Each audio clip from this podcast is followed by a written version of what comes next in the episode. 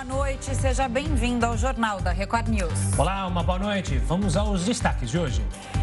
Suspeito de abrir fogo em vagão do metrô é preso pela polícia de Nova York. Brasil tem a segunda conta de luz mais cara do mundo. Intenção de compra de produtos de Páscoa cai quase 7% neste ano. E ainda, planos de saúde podem ter maior reajuste da história.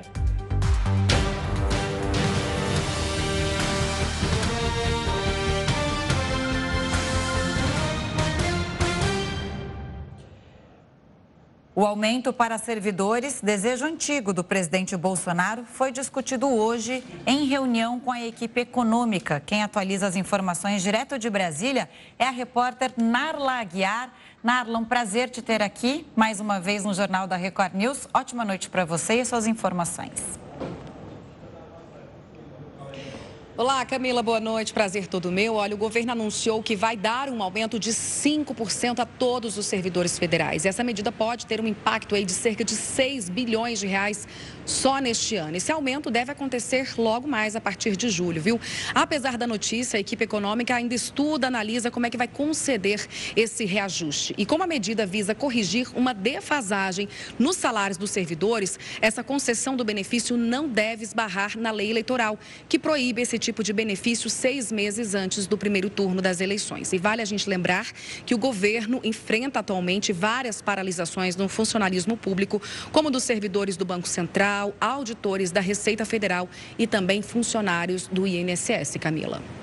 Narli, uma boa noite da minha parte também. O ministro Paulo Guedes confirmou que a privatização da Eletrobras deve ser discutida no Tribunal de Contas da União na semana que vem. O que você já apurou sobre esse assunto? Uma boa noite também. Boa noite, boa noite. Olha, durante um evento no Palácio do Planalto hoje à tarde, o ministro da Economia, Paulo Guedes, comemorou aí o fato do TCU incluir a privatização da Eletrobras na pauta de votação na semana que vem, no dia 20, viu? Ele disse que essa operação de venda da elétrica vai movimentar mais de 100 bilhões de reais no setor e que a medida vai gerar um benefício de 30 bilhões de reais para redução na conta de luz. E o que o TCU vai avaliar agora é o modelo de venda proposto pela União, que inclui o valor valor das ações que serão ofertadas na Bolsa de Valores. E a previsão é que todo esse processo aí seja concluído logo mais na primeira quinzena de maio. Volto com vocês. Obrigada, Narla. Até uma próxima. Boa noite. E olha, a polícia de Nova York prendeu o suspeito de ser o autor do ataque em uma estação do metrô na cidade. O repórter Vandrei Pereira traz as novidades sobre o caso. Boa noite, Vandrei. Olá, Camila e Gustavo, muito boa noite. Frank James foi preso nesta tarde. Ele foi detido no bairro East Village, a mais de 7 quilômetros do local do ataque. O americano de 62 anos foi identificado pela polícia momentos depois do tiroteio. Ele é acusado por ter detonado duas bombas de fumaça e ter feito os disparos contra os passageiros. A comissária de polícia de Nova York disse que espera que a prisão traga paz à cidade. James tem uma ficha enorme na polícia americana. Só em Nova York ele foi detido ao menos nove vezes entre 1992 e 1998. Ele também foi preso três vezes em Nova Jersey. Entre os crimes cometidos estão furto, posse de arma e até importunação sexual. Mesmo Frank sendo detido tantas vezes, ele não sofreu nenhuma condenação na justiça americana e, por isso, conseguiu comprar uma arma. Camila, Gustavo. Obrigada, Vandrei. E um levantamento divulgado hoje mostra que os brasileiros pagam cerca de 12 bilhões de reais em impostos na conta de luz por mês. Só nos últimos quatro anos, o valor dos impostos e subsídios embutidos na conta de luz de um brasileiro sofreu uma alta de 47%. Os dados são da Agência Internacional de Energia e foram divulgados pela Abrace, a Associação dos Grandes Consumidores Industriais de Energia. A conta de luz no Brasil também está entre as mais caras do mundo. Dos 33 países pesquisados, o Brasil ficou em segundo lugar, atrás somente da Colômbia. Os cálculos levam em conta o custo da energia em relação à renda per capita e mostram que o brasileiro gasta com a conta de luz por mês pelo menos um quarto do que ganha. E segundo a Abrace, somente metade do valor da conta está ligado à geração, transmissão e distribuição da energia elétrica. O restante é composto por taxas. E o valor que vai para elas é utilizado por diversos setores, às vezes até para áreas que não têm ligação nenhuma com energia elétrica. Esses tributos pagam de políticas públicas até pesquisas para o desenvolvimento do setor. A previsão é que em 2022 os impostos e subsídios vão somar mais de 144 bilhões de reais. O valor é equivalente ao orçamento do Ministério da Educação neste ano, que está estimado em 137 bilhões de reais. A esperança agora é o fim da bandeira tarifária de escassez hídrica, que vai passar a valer a partir do próximo sábado. Com a bandeira verde, não vai haver cobrança adicional, e isso pode reduzir em 20% o valor da conta de luz. Reduz aqui e pode subir ali. É porque empresários brasileiros recriaram, apresentaram uma proposta de recriação da CPMF. Assunto para ele, Heródoto Barbeiro. HB, uma boa noite. O que, que isso provocaria? Que mudança é essa? CPMF morre, mas sempre volta a ser falada, né? Pois é, vou falar da CPMF, mas sabe o que aconteceu? Vocês estavam falando, eu acabei de ver aqui a minha conta de luz. Olha ela aqui. E aí?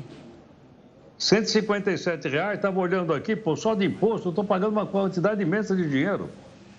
E é por mês, Aí, hein? aqui, ó. Todo É, mês por a gente mês, tá aqui, paga, é? Uma das mais caras do mundo. Tá aí.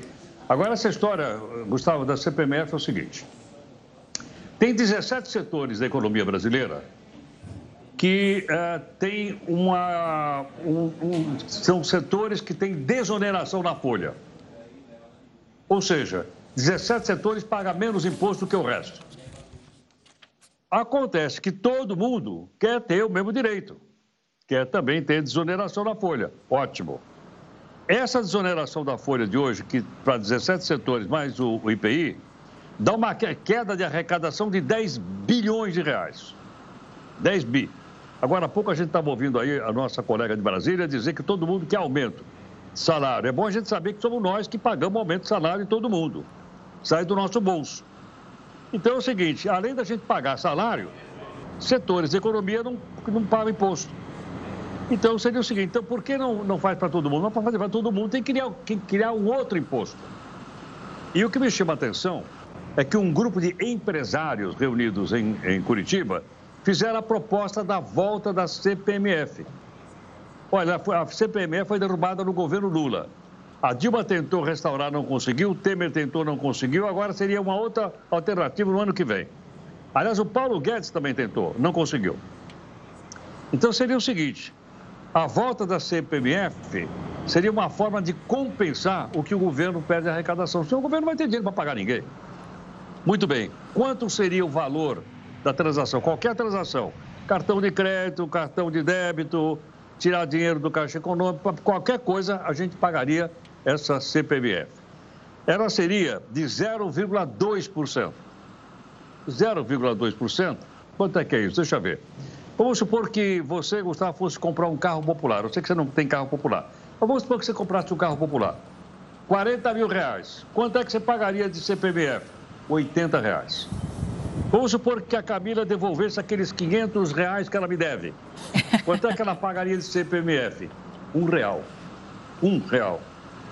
Então você vê que a CPMF, se for de 0,2%, ela distribui bem.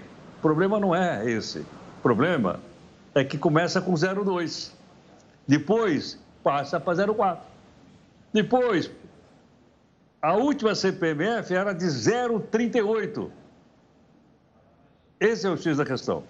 Mas o fato é o seguinte: o fato é que, eh, dessa forma, então o governo poderia arrecadar dinheiro para poder pagar salário para funcionário e para poder desonerar a folha de pagamento de outros setores da economia, além desses 17 que já têm esse benefício por dois anos. Aquela coisa, né? Começa com 0,2%, depois vira é, a conta de luz que a gente viu agora na reportagem e você mesmo aí constatou com a sua fatura do mês. Todo mês pagar imposto, se a nossa carga tributária não fosse tão alta, tudo bem criar mais um, né? Mas o problema é que a gente já está no gargalo ali, no limite. Pois é. E a gente até discute no Congresso uma reforma tributária, exatamente por isso. E o problema é que a gente paga muito imposto E o Brasil, como Estado, gasta muito mal esse dinheiro. Ou seja, não é revertido na população.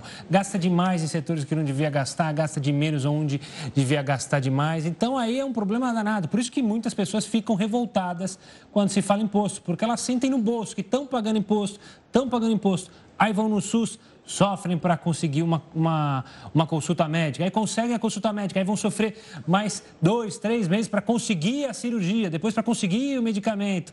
Então, é difícil, né? Como que é você vai falar para um cidadão, olha, vou te dar mais 0,2% aí de imposto? É complicado, né, Heroto?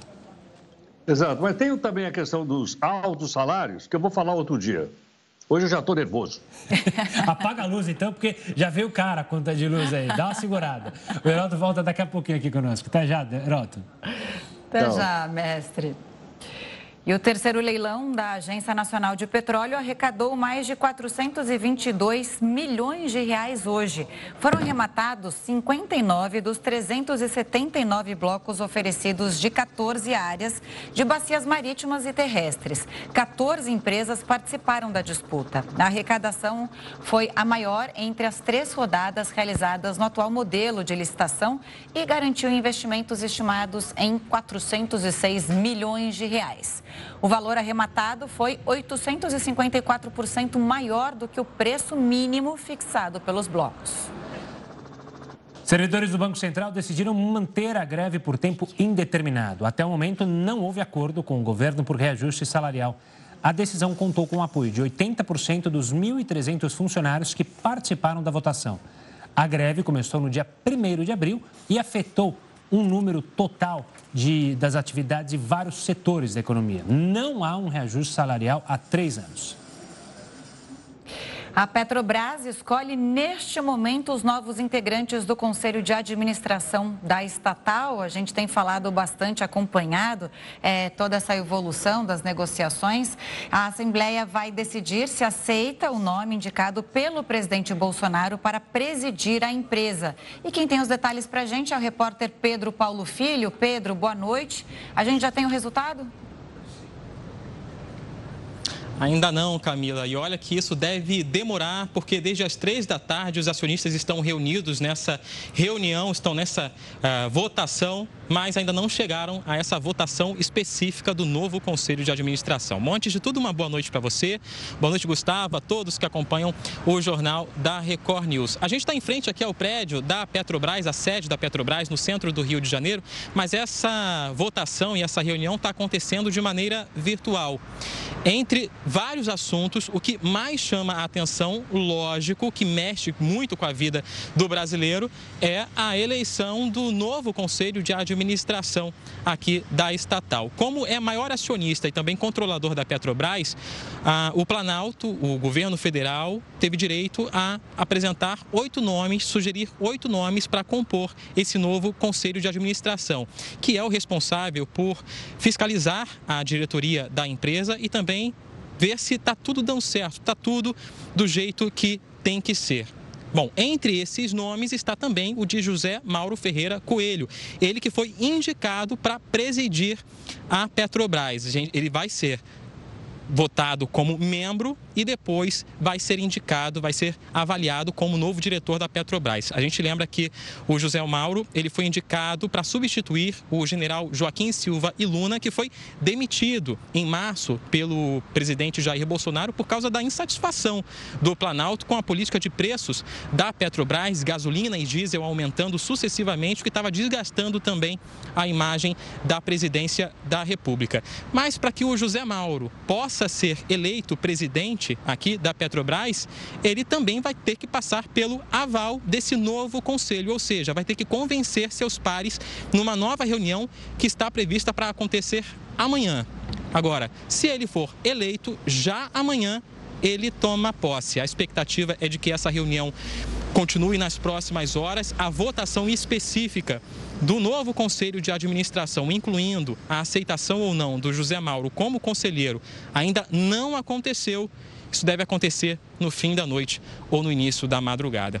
A gente acompanha essa, mais essa votação aqui na Petrobras, desdobramentos que mexem com a vida do brasileiro. Camila e Gustavo. Tá certo, Pedro. Obrigado pela participação. Uma ótima noite. Qualquer novidade é só chamar.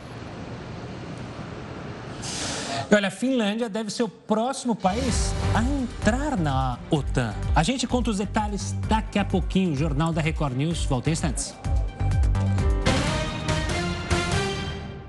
Estamos de volta com o Jornal da Record News para falar que o presidente da Pfizer cogita já uma nova vacina para a Covid-19 ainda este ano. Pois é. Segundo o laboratório, o imunizante seria uma versão atualizada que garante maior proteção contra todas as variantes existentes. A ideia é que a vacina fique pronta em meados de setembro. A Pfizer realiza estudos para descobrir qual pode ser a melhor fórmula. Os cartórios bateram recordes e arrecadaram mais de 23 bilhões de reais. Assunto para ele, para o nosso mestre Heródoto Barbeiro. Heródoto, bom, é só ir ao cartório, que é aquela espera maluca, a burocracia continua, a gente vê que sempre está cheio, tudo custa ali, né? Faturamento também, assim como a burocracia, permanece em alta. E olha que interessante, Camila, quando você fala em pandemia, geralmente cai. Caiu a indústria automobilística, caiu aquilo, caiu o emprego, não sei o quê. Cartório faturou na pandemia. E segundo a Associação dos Cartórios, ou, perdão, notários, eles gostam de chamar de notários. Segundo a Associação dos Notários, que é um lobby violento, eles me mandam uma revista de vez em quando aqui para eu, eu, ler. Negócio maravilhoso, uma, uma, é um lobby fortíssimo. Eles então ganharam dinheiro dizendo o seguinte: que tudo que é online por causa da pandemia, via internet, eles ganharam muito mais dinheiro com o quê? Abertura de empresa, casamento, registro de nascimento, certidões, protesto quando você não paga, por aí afora. Então a pandemia fez com que os cartórios batessem o recorde, quer dizer, o recorde foi 34% em relação ao ano anterior, uma coisa impressionante. E eu estava vendo aqui também os dados publicados no, no Poder 360, que diz o seguinte, que em oito anos, eles faturaram mais do que o PIB da Bolívia, que é 36 bilhões de dólares. Olha que fantástico. Agora é o seguinte, estava uh, olhando também lá no ranking, só para dizer aqui o pessoal, qual é o estado brasileiro que mais tem cartório? O pessoal adora o cartório. Extrajudicial, hein? Não é aquele cartório do fórum. É o extrajudicial, é o notarial. Minas Gerais. Minas Gerais tem 2.985 cartórios. Quase 3 mil. Segundo lugar, São Paulo, com 1.544. Em terceiro, a Bahia, com 1.148 cartórios. O cartório que mais faturou, o estado que mais faturou em cartório foi São Paulo, eles faturaram 8 bilhões de reais. Olha que maravilha aí, terceiro cartório, olha aí. Eles faturaram 8 bilhões de reais, em cima daquilo que a Camila acabou de falar agora. Em cima do quê?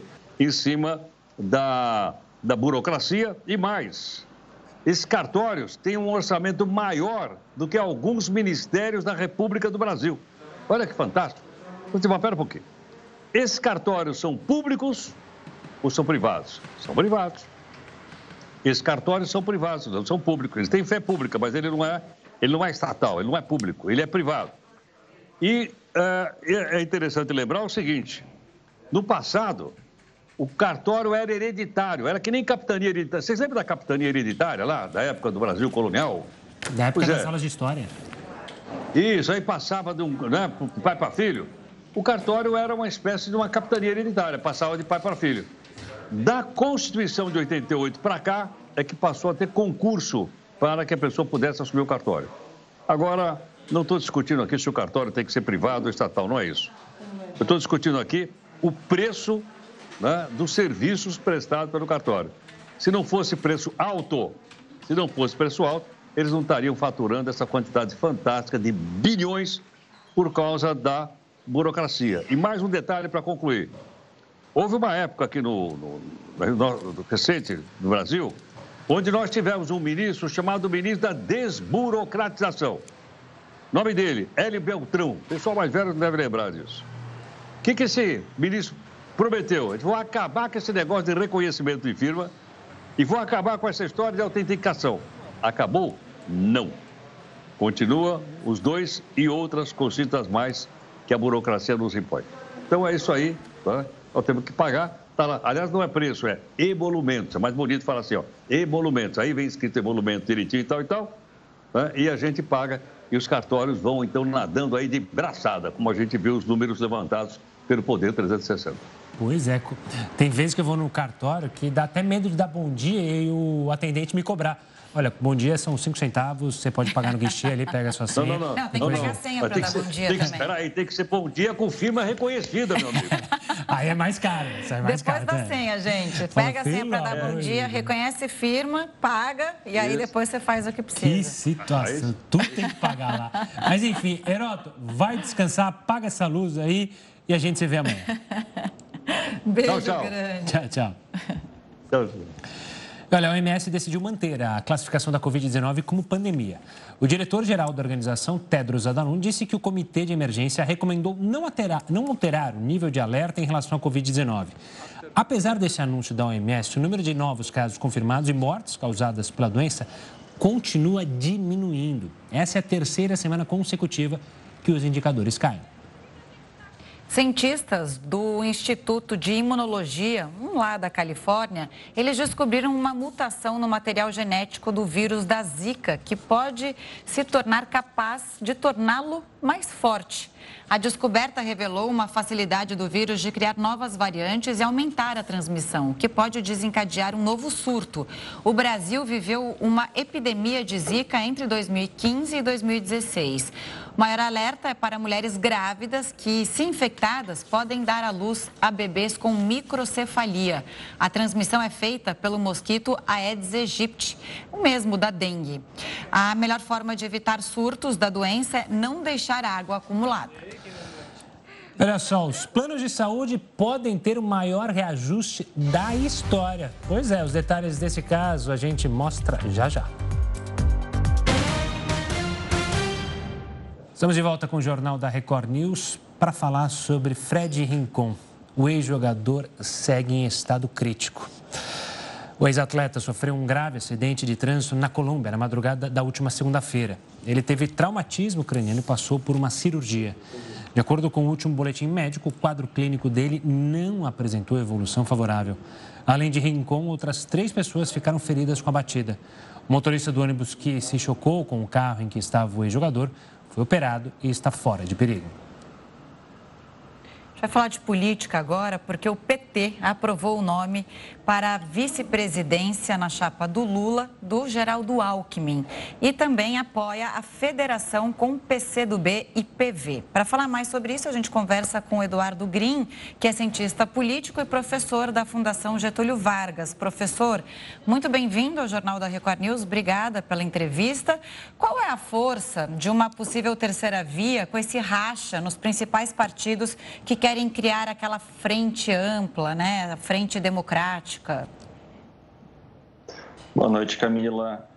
Bem, eh, os últimos movimentos têm indicado que a terceira via tem encontrado mais dificuldades do que se esperava. Já era eh, esperado que houvesse essa dificuldade por conta da polarização entre as candidaturas Lula e Bolsonaro, que desde o ano passado vem se consolidando. E essa polarização se alimenta mutuamente à medida em que a própria chamada candidatura de, de terceira via, não consegue identificar um nome que a unifique. Pior do que isso, não consegue ter uma narrativa que seja minimamente aceitável do ponto de vista da opinião pública e tem se revelado com muita dificuldade de conseguir produzir no meio de mágoas políticas, egos de projetos políticos, é, dificuldades de identificar qual seria o nome com melhor aceitação na opinião pública, a construção de algum consenso mínimo há pouco mais de seis meses das eleições. Ou seja, enquanto Lula e Bolsonaro já estão há muito tempo em campanha na rua, esse agrupamento político, que, que é o agrupamento nem-nem, ele não é Bolsonaro e também não é Lula, ele não consegue dizer mais do que isso, até agora não passou de conversas de bastidor, é, de tentativas de acordos políticos, o que torna, a cada dia que passa, mais difícil a gente acreditar que uma candidatura de um outro campo político que não as duas forças representadas pelo presidente Bolsonaro e pelo ex-presidente Lula possam, de fato, ter alguma viabilidade eleitoral que tenha por finalidade chegar no segundo turno. Professor, uma boa noite da minha parte. Já que o senhor mencionou Lula e Bolsonaro, eu queria começar falando do Lula. É até, até espanta para muitas pessoas verem lado a lado Geraldo Alckmin e o ex-presidente Lula. O Alckmin, se a gente olhar a última eleição, ele teve uma votação pífia. É mais um simbolismo essa escolha do Alckmin para vice-presidente ou pode angariar algum tipo de voto para o, para o ex-presidente Lula? Primeiro, eh, boa noite, Gustavo. A candidatura agora consolidada no, pelo diretório do PT hoje, é, do ex-governador Alckmin como vice na chapa do ex-presidente Lula, ela é uma sinalização muito forte do ex-presidente Lula de caminhar para o centro e de construir uma aliança política que seja a mais ampla possível de todas as forças políticas que têm algum grau de rejeição e de oposição ao bolsonarismo. Portanto, cabem cabe nessa aliança política, inclusive setores do MDB, como tem sido o esforço eh, do ex-presidente Lula. A candidatura do ex-governador Alckmin, ela empresta essa legitimidade para além daquilo que são os aliados tradicionais do PT, como o PCdoB, como o PV, como era o PSB antes da entrada do Alckmin, inclusive, mas Alckmin conversa com setores mais conservadores do eleitorado. Alckmin conversa com setores vinculados às igrejas, em especial a setores da Igreja Católica. Alckmin conversa com aquele eleitor de classe média interiorano. Então, e Alckmin conversa com vários setores também é, do mercado. Nesse sentido, Alckmin empresta uma legitimidade para o ex-presidente Lula de que o seu governo não será um governo, entre aspas, radical, não será um governo que estará olhando para os movimentos sociais, mas será um governo que terá um vice-presidente com papel expressivo desde já na composição de governo e que será importante para moderar a execução do programa de governo uma vez eleito. Então, nesse sentido, é que a candidatura do ex-governador Alckmin, ela confere esse selo de uma candidatura mais moderada, que numa outra conjuntura, como a de 2002, foi o papel ocupado por José Alencar, que foi o vice eh, na chapa de Lula no ano de 2002. Claro que Alckmin também conseguirá ampliar um pouco o espectro eleitoral da candidatura do ex-presidente Lula, mas lembrando, como você bem disse, Alckmin teve cerca de 4% de votos em 2018. Então, o principal apelo da sua candidatura a vice não é tanto quantitativamente do ponto de vista eleitoral, mas mais de legitimidade perante os setores da sociedade com os quais muito dificilmente o PT conseguiria romper a resistência que ainda existe, o antipetismo muito forte na sociedade brasileira, e que Alckmin buscará pelo menos mitigar essa que ainda é uma dificuldade muito grande da candidatura é, do ex-presidente Lula. Esse assunto vai ser levado né, ao encontro em junho é, do Diretório Nacional do PT. Vamos ver como vai ficar essa história, né? É, porque tem ainda uma ala do PT que não é, gosta dessa ideia da, de, do Alckmin como vice nessa chapa. Mas queria saber é, como fica essa disputa agora com a saída do Moro, desse papel de pré-candidato? A gente não sabe ainda é, o que, que, ele vai disputar, né? Se vai ser deputado federal, mas enfim. É, vai ficar mais acirrado, mais disputado ainda? Bolsonaro cresce com essa saída do Moro? Possivelmente aquele eleitorado arrependido do bolsonarismo que tinha em Moro uma alternativa é, de candidato deverá recuar agora para apoiar bolsonarismo, porque nesse caso a opção é entre apoiar Bolsonaro ou apoiar Lula. A saída de Moro do cenário da disputa presidencial, ela talvez faça com que nessa eleição do ano de 2022 nós não tenhamos um, entre aspas, legítimo representante do lavajatismo. Primeiro porque o ex-presidente Lula claramente tinha e tem uma oposição muito forte do ex-juiz Sérgio Moro, até porque foi condenado por ele em primeira instância. Eh, e no caso de Bolsonaro, pela própria maneira como o Moro, né, Moro abandonou o governo e criou uma situação bastante difícil. Então, a, a saída de Moro da campanha deixa este vácuo desta agenda anticorrupção, que talvez venha a ser aproveitada, mas não com a mesma capacidade, por uma candidatura como a de João Dória, se é que ela vai se consolidar diante dessa dificuldade da terceira via. Mas é muito provável, pelo que as pesquisas indicam, hoje, inclusive, novas pesquisas eh, já saíram, dando eh, uma, uma certa impressão de que aquele cerca de 8, 9% que era o percentual que tinha candidatura a Moro, devem agora gradualmente migrar novamente para apoiar, sobretudo, a candidatura do presidente Bolsonaro. Professor, falando da candidatura do presidente Bolsonaro, é bem da verdade que ele já navegou por mares muito mais turbulentos. Se a gente comparar o momento agora e comparar é, justamente a aprovação do governo, parece que estagnou. Mas ao mesmo tempo que ele tem a força da máquina pública, afinal, na nossa democracia, ninguém é, que se tentou a reeleição perdeu, sempre é reeleito mas ele enfrenta também as críticas da oposição, se usa muito essa questão do eleitoral. O que, que pode definir a candidatura de Bolsonaro? Qual caminho ele vai seguir? Ele tende a também tentar esse caminho é, para conversar com os eleitores é, mais ao centro ou você acredita que não, que ele vai se manter à direita do espectro político? Bom, primeiro, Gustavo, é verdade que nenhum presidente em reeleição perdeu. Mas também é verdade que nenhum presidente disputando novamente o cargo enfrentou tantos problemas de inflação e uma rejeição tão grande da população. Então, será um teste para verificar se, de fato, a possibilidade da reeleição ela, ela é capaz de superar uma, uma, um percentual tão alto de desconfiança, seja com o governo, seja com o próprio presidente e de eleitores que dizem que não votam no presidente de forma alguma. Eu entendo que a campanha Bolsonaro, na medida em que ela começa a dar inflexões de que deverá ter o general Braga Neto como vice, ela trabalha para utilizar uma linguagem militar, de, ela vai reunir as suas forças na retaguarda.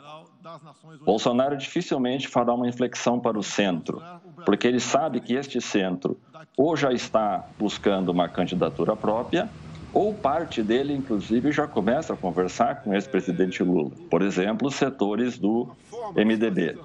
Acho que Bolsonaro deverá fazer uma campanha, sobretudo no segundo turno, porque os cenários todos apontam que nós deveremos ter um segundo turno, muito calcada numa pauta identitária, muito calcada numa ideia de uma campanha do bem contra o mal, de que a volta do PT significa, por qualquer critério que seja, um retrocesso para o Brasil e que ele, Bolsonaro, no sentido mais religioso que nós possamos utilizar da palavra, representa o que é possível de ter de uma alternativa do bem dentro do Brasil.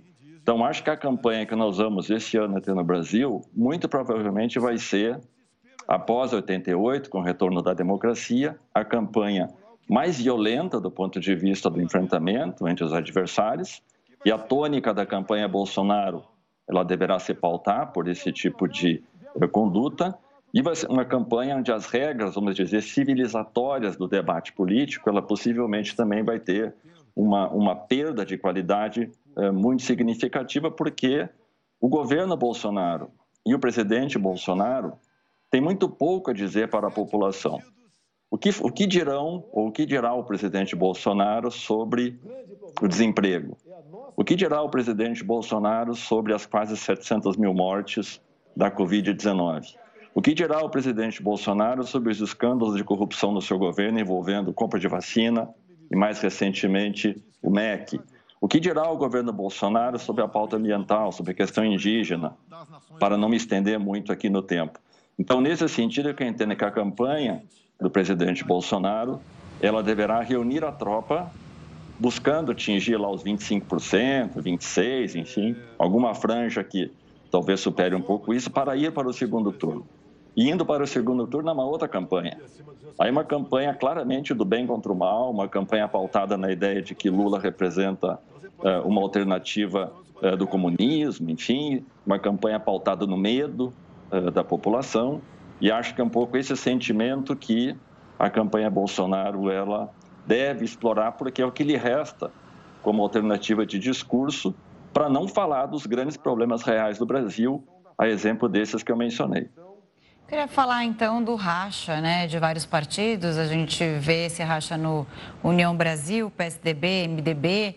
Bom, Luciano Bivar chega com força para uma pré-candidatura, até seria é, anunciada, acho que amanhã, né? É, e até mesmo sendo vice de Simone Tebet, tirando o Eduardo Leite dessa jogada. E aí, o que acontece? É, vamos analisar aqui União Brasil e é isso, a saída de outras pessoas, esse nome que entra agora nesse, nesse tabuleiro, esse xadrez aí da, da, da disputa eleitoral.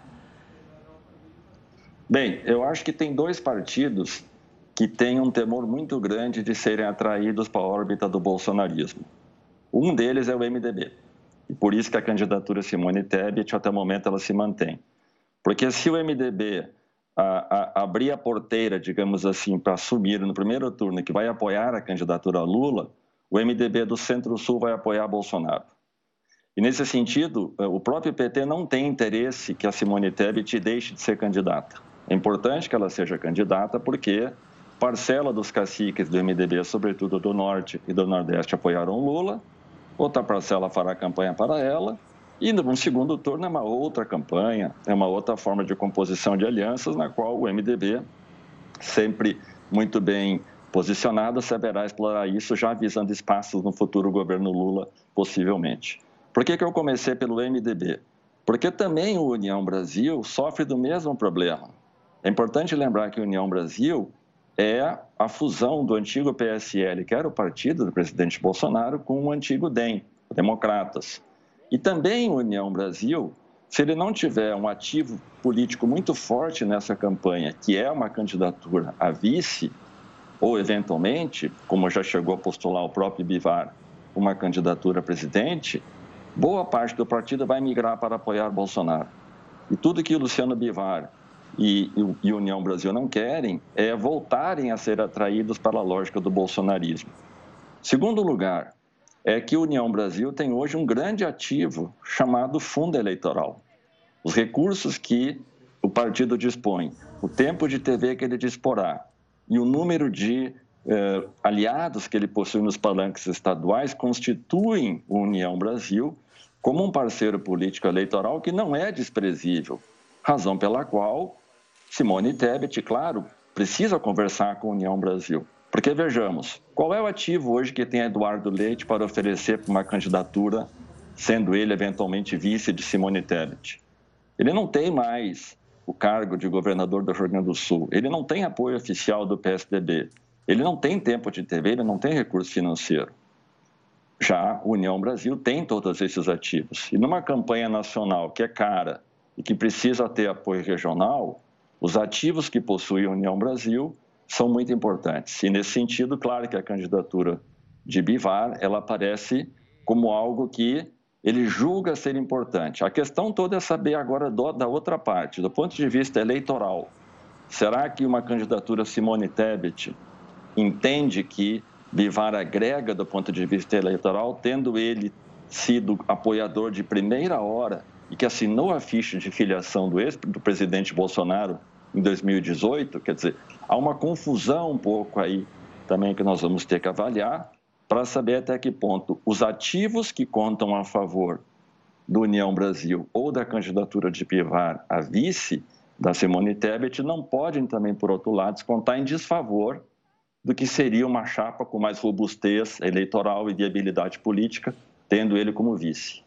Tá certo. Professor, obrigado pela participação aqui conosco no Jornal da Record News e pelas análises. Um forte abraço e até uma próxima. Obrigado, Gustavo. Obrigado, Camila. Obrigada. E olha, os planos de saúde podem pesar ainda mais no bolso do brasileiro. Mas quem traz os detalhes sobre isso é Tiago Gardinali. Boa noite, Tiago. Qual será o novo reajuste? Olá, Gustavo. Boa noite a você, a Camila, a todos que acompanham o Jornal da Record News. Pois é, Gustavo, uma má notícia, né? Trata-se de uma projeção feita pela FENA Saúde, que é a Federação Nacional de Saúde Suplementar. Nós devemos ter um aumento recorde neste ano de 2022 nos planos de saúde individuais. 15,7%. O motivo é a melhora da situação no que diz respeito à pandemia as medidas de flexibilização, as reaberturas. Até então, muitos planos de saúde eh, estavam adotando a telemedicina. As consultas não eram presenciais, eram realizadas de maneira é, virtual. É, agora, os procedimentos eletivos voltaram a acontecer, as consultas de maneira presencial também. Uma outra alegação é o aumento dos medicamentos e também dos insumos médicos. E ainda a obrigatoriedade que os planos de saúde têm a partir de agora de novas coberturas. Patologias que até então não faziam parte dos planos, muitas medidas judiciais que obrigaram as operadoras de plano de saúde a incorporar né, outras patologias, outras modalidades eh, de tratamento nos planos de saúde. Então, nós podemos esperar para esse ano de 2022 um aumento de cerca de 15,7%. Trata-se de uma projeção, ainda não é um anúncio oficial desse aumento. Eu conversei com alguns gestores de empresas de plano de saúde que, de maneira informal, eh, me disseram que no ano passado o reajuste foi negativo, ou seja, foi o oposto que muitas operadoras tiveram que, inclusive, dispensar profissionais médicos porque as consultas não estavam acontecendo, diminuíram os procedimentos eletivos também em função do distanciamento social é, e que agora o que acontece é justamente o impacto do fim da pandemia, que infelizmente vai pesar no bolso de quem paga o plano de saúde. Tá certo, Tiago. Obrigado pelas informações. Uma ótima noite, um ótimo trabalho. A intenção de compra de produtos de Páscoa caiu este ano. O Jornal da Record News volta já já. Estamos de volta e o Brasil registrou 158 mortes hoje por Covid-19, isso nas últimas 24 horas. A média móvel de mortes nos últimos sete dias é de 133, a mais baixa em três meses. Em comparação à média de 14 dias, a variação teve queda de 38%. No total, já são 661.710 mortes no país. A Defensoria Pública do Estado de São Paulo pediu que a Guarda Civil Metropolitana e a Polícia Militar não usem força nos blocos de carnaval do dia 21 de abril. A solicitação foi feita após os organizadores dos eventos demonstrarem preocupação. O prefeito Ricardo Nunes afirmou que ainda não recebeu nenhuma notificação da Defensoria Pública. Os blocos devem ir às ruas entre os dias 21 e 24 deste mês, mesmo com pedidos contrários da Prefeitura de São Paulo. As autoridades municipais afirmaram que não houve tempo para organizar o evento por causa das incertezas causadas pela pandemia. E hoje saiu também uma pesquisa da Datafolha que mostra que a maior parte da população não quer carnaval fora de época, coisa nenhuma, nem em São Paulo e nem no Rio de Janeiro. É, acho que ainda há um receio, ainda é, por mais que a gente tenha saído, né, você trouxe os números da pandemia, os números são positivos se comparados a meses atrás, mas ainda há um receio das pessoas, né? Já que passou o carnaval, será que vale a pena fazer agora? Vamos deixar para o ano que vem, talvez não seja melhor, acho que passa muito isso, e essa pesquisa que você mencionou comprova isso que o paulistano e o carioca Estão preferindo passar esse carnaval fora de época em casa, quietinho, descansando. Parece ser cedo ainda, né? Exatamente também pela retirada de máscaras e tudo, Exato. e tudo que o carnaval representa. Vamos ver, né, como vai ser.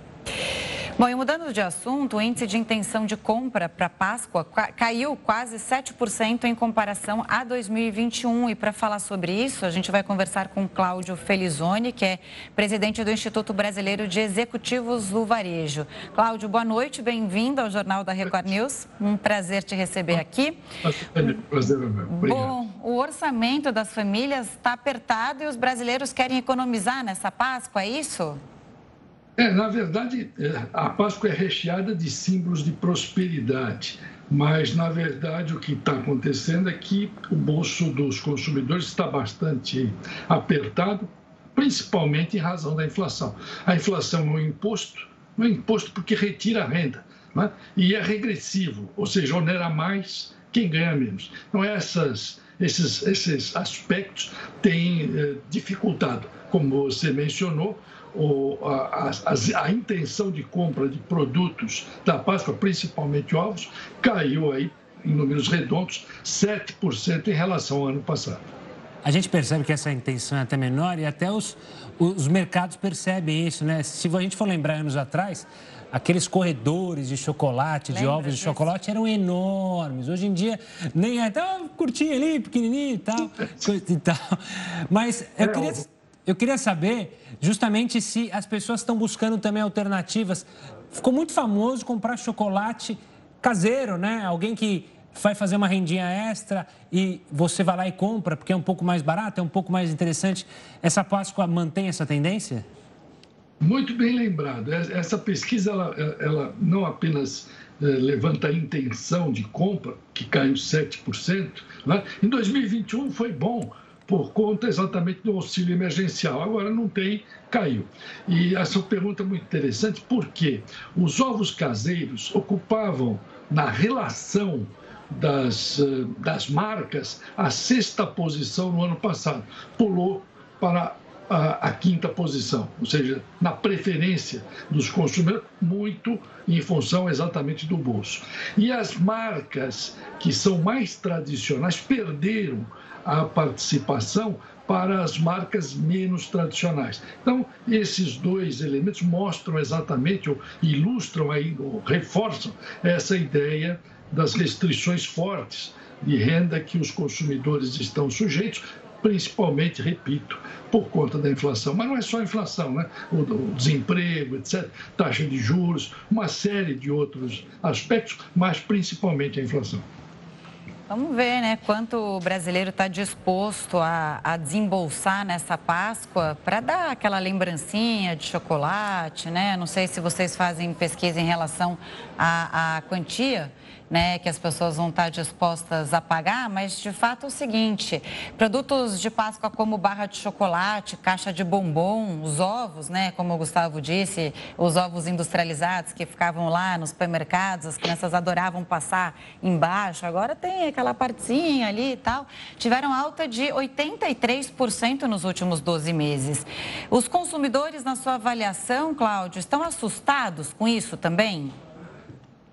Sem dúvida. É, é, é, mais do que assustado, eles estão sentindo efetivamente a compressão da renda ah, por conta desses aumentos de preço. Isso sem dúvida. E produtos como, por exemplo, ovos de Páscoa, chocolate, sempre existe a possibilidade de você realizar substituições ou ter um pouco mais de criatividade. Eh, este, eh, saíram os resultados do, do, do levantamento do varejo este mês, ele veio um pouco melhor do que se esperava, é? mas de qualquer forma, a, toda a perspectiva a, para o varejo neste trimestre que está em curso não é bom. É? Essas são perspectivas, infelizmente, ruins por conta exatamente desses fatores adversos que comprometem a renda dos consumidores. Eles, mais do que sentindo, eles estão vendo, né?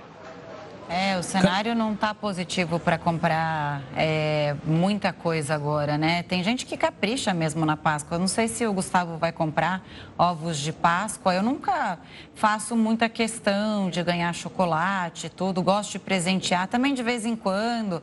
Não sou dessas datas mais comemorativas, né? Eu sei que a Páscoa tem um simbolismo né, e uma tradição maior, mas de qualquer forma, é, de repente, para quem gosta muito de chocolate, vale a pena deixar passar ali o domingo e depois vai lá e pega as promoções. É não sei que, se é, uma, é isso que eu ia perguntar para o Cláudio. Boa, não? É, será que haverá essa tendência também esperar passar a Páscoa para pegar um descontinho, quem sabe? Isso é uma tendência. O brasileiro sempre faz isso, né? Uma parte da população. Isso é... É, isso sempre, é, é, isso é recorrente, não é? Claro que numa situação como essa que nós estamos vivendo hoje, isso é muito mais frequente. Né? Eu diria que é, o que o consumidor está tentando fazer é, para celebrar a Páscoa, que tem aí é, uma série de símbolos né, que certamente são valiosos, é ou realizar algumas substituições, como nós já dissemos, de marcas, substituição por chocolate caseiro, é, substituição com um pouco mais de criatividade, em vez do, do, dos ovos de Páscoa, você, muitos consumidores é, fazerem pacotes com pequenos ovos, enfim, barras de chocolate, são alternativas que o consumidor tem para proteger o seu orçamento. E como é, é, recorrente, depois da Páscoa sempre há aí uma, uma liquidação, porque são produtos que estão, obviamente, o ovo de Páscoa está associado estritamente à data. É, pode ser um bombom, né? O que as pessoas gostam é de serem lembradas, na verdade. É, exatamente. É, é, vamos dizer, a Páscoa a Páscoa cristã tem um sentido de, de, de unidade, etc. Então, é preciso encontrar criatividade no âmbito de uma relação familiar é, estável e cooperativa, no sentido de proteger o orçamento das, da, da família como um todo. Cláudio, obrigado pela participação, por trazer esses detalhes aí sobre a pesquisa. Um forte abraço e até uma próxima. Eu agradeço, muito obrigado, uma boa noite. Boa noite. Eu só queria fazer um comentário aqui, Qual? porque a hipocrisia da pessoa é impressionante. Falou, não, eu não faço questão de chocolate, eu não vou comprar nada para mim, gosto não, de presentear. Você... Mas apareceu o chocolate ali, ela já me olhou, arregalou, olhou e falou, não. gente, o que, que, era aquilo? Não, era marzipan. Falou sim. Vai, não, tá falei, tá gravado. Eu vi um bombom de marzipan com chocolate que me deu Aí vontade e gostaria mas eu posso comprar, não preciso ser presenteada. Eu gosto de chocolate, mas, mas, eu não faço questão de presentes na Páscoa. Você não precisa me dar, mas fica você tranquilo. Você falou que gosta de presentear. Então a equipe toda adora receber presente, eu também. Pode mandar Justo. o chocolate para cá, tá bom? Combinado, então. bom, vamos tocando aqui o JR News. Vamos falar da Rússia agora, que afirmou que o navio mais importante da frota do país no Mar Negro foi seriamente danificado durante uma explosão de parte da munição a bordo. Cerca de 500 pessoas estavam na embarcação. Elas foram retiradas do navio. A causa do incêndio ainda é investigada. Uma autoridade ucraniana havia dito anteriormente que o navio teria sido atingido por dois mísseis, mas não apresentou nenhuma evidência que comprove essa alegação ucraniana. Falando ainda da guerra na Ucrânia, o Kremlin considerou inaceitável a acusação de que o exército russo tenha cometido um genocídio na Ucrânia. De acordo com o porta-voz de Moscou, a declaração do presidente dos Estados Unidos, feita na terça-feira, seria uma tentativa de distorcer a realidade da guerra. Ele ainda acusou o próprio governo norte-americano de executar ações condenáveis já conhecidas na história recente. Foi a primeira vez que Biden se referiu ao conflito como genocídio. Até então, ele classificava a investida russa como um crime de guerra. Na mesma linha, o procurador do Tribunal Penal Internacional afirmou nesta quarta-feira que a Ucrânia é uma cena de crime.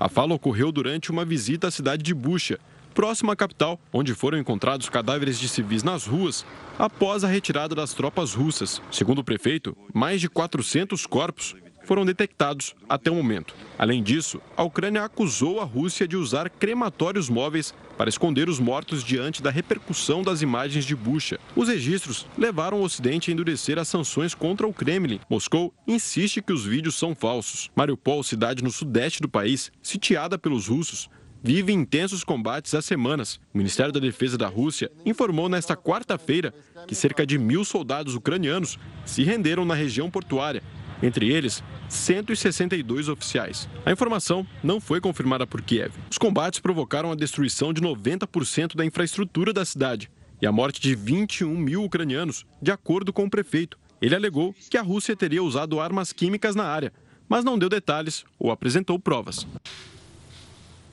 E o Brasil reciclou quase 100% das latinhas de alumínio no ano passado. Olha só que orgulho. O Jornal da Record News volta em apenas 30 segundos. Ao menos 260 pessoas morreram por causa da chuva na África do Sul. A maior parte das vítimas fatais estava na cidade de Durban. O temporal que atingiu a costa leste do país foi o mais intenso dos últimos 60 anos. A causa seria um fenômeno que trouxe frio e chuva para grande parte do território. Segundo o Serviço Meteorológico Nacional, em alguns pontos o volume de água chegou a mais de 450 milímetros em 40 48 horas. E 9% da população adulta do Brasil vive com diabetes. Houve um aumento de 11,47% em relação a 2020, quando o índice era de 8,2%. Estima-se que 15 milhões de adultos convivem com a doença atualmente, segundo pesquisa realizada pelo Ministério da Saúde. Foram ouvidas mais de 27 mil pessoas em todas as capitais brasileiras entre setembro de 2021 e fevereiro de 2022. A Finlândia deve ser o próximo país a entrar para a OTAN. A decisão foi tomada após a aprovação da população e motivada pela guerra na Ucrânia. A medida foi anunciada pela primeira-ministra do país, Sana Marin. O conflito militar entre russos e ucranianos pode fazer com que o país abandone a tradicional neutralidade para fazer parte da aliança. A Finlândia tem uma fronteira de 1.300 quilômetros com a Rússia. O apoio no país à adesão quase triplicou. Durante décadas, cerca de 20 a 25% dos finlandeses eram favoráveis ao ingresso na OTAN. Depois da invasão, o índice ultrapassou os 60%. O parlamento da Finlândia também acompanhou a opinião popular. Em visita à Suécia, Sana Marin falou sobre o andamento do processo. Não vou dar nenhum tipo de cronograma de quando tomaremos nossas decisões, mas acho que vai acontecer muito rápido. As conversações vão ser finalizadas dentro de semanas, não dentro de meses. Quem também pode entrar no grupo é a Suécia, mas o país está mais cauteloso do que o vizinho. A primeira-ministra Madalena Anderson disse que é preciso analisar os prós e os contras para tomar uma decisão. É claro que existem prós e contras em ser membro da aliança, como há prós e contras em outras opções de segurança. Ao ser membro da OTAN, você tem a segurança do artigo 5 esse tipo de definição não é um ponto que temos em outros acordos. Ao mesmo tempo, você também tem de ter responsabilidade em relação a outros países. Moscou alertou Helsinki e Estocolmo em fevereiro sobre os riscos de uma possível entrada na aliança. O Ministério das Relações Exteriores da Rússia afirmou que a entrada dos países na OTAN traria consequências políticas e militares. A próxima reunião de cúpula da OTAN está prevista para os dias 29 e 30 de junho, na Espanha. olha só que dado interessante: o Brasil reciclou quase 100% das latinhas de alumínio descartadas no ano passado. Pois é, foram recicladas 33 bilhões de latas. É o maior índice de aproveitamento em 21 anos, quando começou o mapeamento da reciclagem no país. É também o maior volume de latas reciclado no mundo durante o ano. Os dados são de associações de fabricantes do produto. Agora um SOS, porque a Fundação Pro Sangue, vinculada à Secretaria de Saúde do Estado de São Paulo, informou que precisa com urgência de doadores de sangue. Atualmente, o estoque opera com apenas 36% da capacidade. A instituição faz um apelo para que a população realize a doação antes do feriado prolongado de Páscoa. Os sangues O e B estão em situação de emergência, que garante o abastecimento dos hospitais por pelo menos um dia. Já os tipos A e AB negativo estão em patamar crítico. É possível, agora fazendo um servição, agendar a doação pelo site prosangue.sp.gov.br. Na pandemia teve muito esse problema, mas uhum. é um problema que vem antes até e continua. Exato. Então, ó, você que está com o programa aí de final de semana, feriado, não vai trabalhar, passa num posto de saúde, no posto de saúde não, num, justamente num posto para doar sangue, faça a sua doação, vai ajudar muita gente, salva vidas. Estou até pensando, apesar do meu sangue não estar tá em falta ali, é o A positivo, mas vou lá ajudar assim, faz tempo que eu não dou. Acho que faz é uns três meses. Você é um bom menino. O Jornal da Rio News fica por aqui. Obrigada pela companhia. Obrigado pelo menino. Tenha uma ótima noite. Fique agora com News das 10 com a menina Renata Caetano.